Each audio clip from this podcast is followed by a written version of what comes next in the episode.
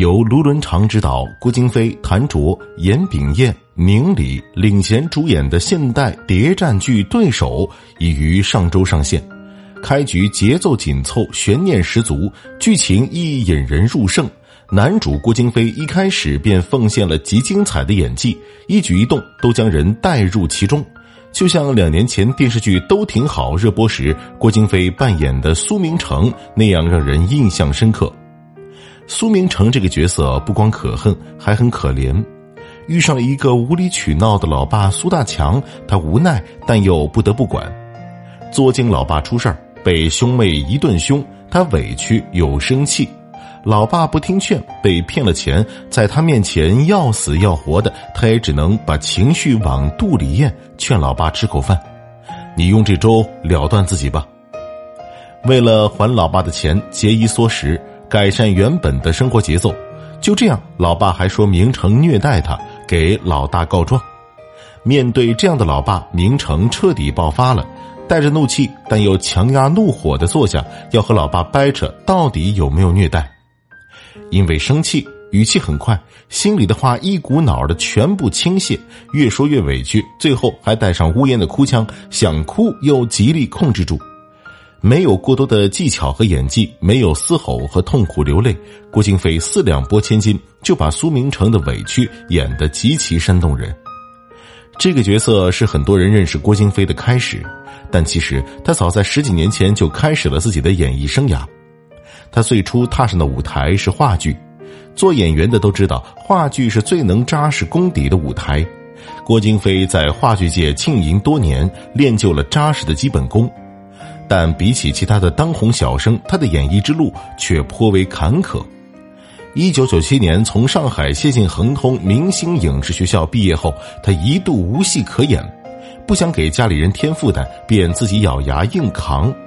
最难的时候，一两天吃不上饭，饿得实在受不了，就花一块八毛钱买几个包子充饥。有一次，他跑了一个多月的龙套，终于拿到一笔两千块钱的劳务费。拿到钱的那天正是新年，他做了一大锅土豆炖牛肉犒劳自己。万家团圆的日子，他一人独坐，食不知味，想起过往艰辛。不由得泪如雨下，追梦很难，只能咬牙硬扛。后来他考上了上海戏剧学院，更是如饥似渴的吸收新的知识。他舍不得睡觉，每天只休息两三个小时，不参加任何聚会，脑子里整日想着戏。最痴迷的时候，他爬到高处俯瞰万家灯火，想起戏里关于人生的困局，竟想着从十八楼一跃而下。凭着这股冲劲儿和日复一日的深耕，他终于在话剧界崭露头角。二零零六年出演话剧《牛虻》，获得第十届左琳话剧艺术奖最佳新人。二零零八年获得左琳话剧艺术奖最佳男主角。二零零七年、二零零八年连续两年获得白玉兰奖戏剧表演奖提名。二零零九年凭借话剧《罗密欧与祝英台》获得白玉兰戏剧主角奖。当他以为自己熬出头的时候，更大的考验来了。话剧票房虽好，他却入不敷出。于是他选择从零开始，转战影视圈。